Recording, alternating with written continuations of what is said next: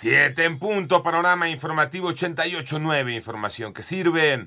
Yo soy Alejandro Villalbazo en el Twitter, arroba Villalbazo. 13 es jueves, 8 de septiembre, Iñaki Manero. Ayer te platicamos sobre la muerte de trabajadores de la Comisión Federal de Electricidad en Sonora. Hoy, hoy lo confirman ya de manera oficial. María Inés Camacho.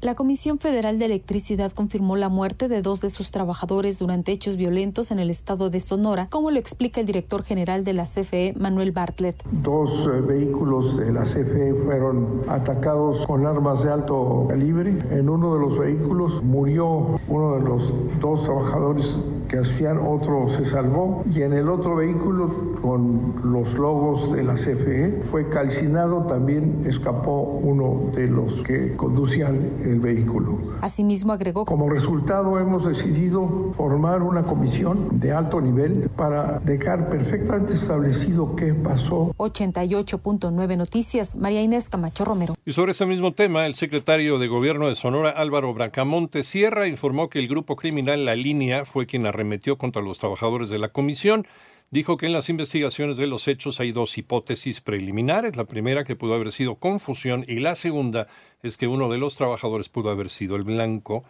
o sea, una venganza. En el panorama nacional, la mayoría de Morena en las comisiones de justicia y estudios legislativos del Senado aprobó sin cambios la reforma que trasladan el control administrativo, financiero y operativo de la Guardia Nacional a la Secretaría de la Defensa Nacional. Se prevé que hoy se discuta en el Pleno. Por otra parte, tres policías ministeriales muertos, dos gravemente heridos, todos ellos de la Guardia Personal del fiscal general de Coahuila, Gerardo Márquez Guevara, fue el saldo de una explosión de gas y derrumbe de una casa de dos pisos en el fraccionamiento Santa Fe Cactus, al norponiente de Saltillo.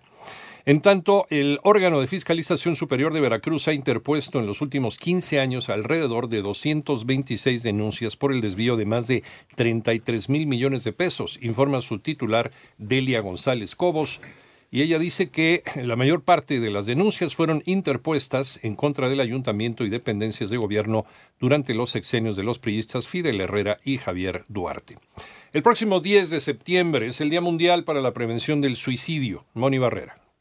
Existen factores de riesgo suicida como la pérdida de algún familiar, de pareja, de empleo, baja solvencia económica, violencia, aislamiento, dolor emocional, maltrato o negligencia, desastres naturales, conflictos armados, estigma, dolor crónico, traumas, abuso y discriminación. A la población de entre 16 y 30 años le interesan más las relaciones interpersonales o las redes sociales, el alcohol, las drogas, patrones de nutrición. A la población de entre 30 y 65 años es el alcohol, las drogas, el estrés laboral y el sedentarismo. Así lo dijo Diana Tejadilla, secretaria técnica del Consejo Nacional de Salud Mental de la Secretaría de Salud. En 889 Noticias, Mónica Barrera. En el panorama internacional, otro tiroteo en los Estados Unidos sacudió Memphis, en Tennessee, y el atacante transmitió en vivo la balacera.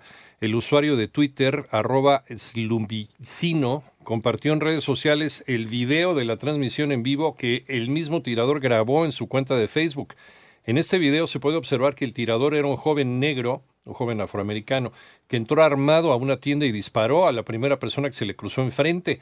La policía de Memphis señala que se continúa con la búsqueda de este atacante. Por otra parte, casi 750 migrantes han perdido la vida en la frontera con los Estados Unidos en lo que va de este año fiscal un récord que supera el total del año pasado en más de 200 personas, según cifras del Departamento de Seguridad Nacional. Y la Policía de Canadá confirmó que Miles Anderson, segundo autor del asesinato a puñaladas de 10 personas en una reserva indígena del país, murió cuando estaba bajo custodia policial poco después de su arresto, pero no se aclaró el motivo de la muerte. Y el partido oficialista Rusia Unida propuso que el próximo 4 de noviembre, coincidiendo con el Día de la Unidad de Rusia, se celebre el referéndum de anexión en los territorios ocupados del este de Ucrania.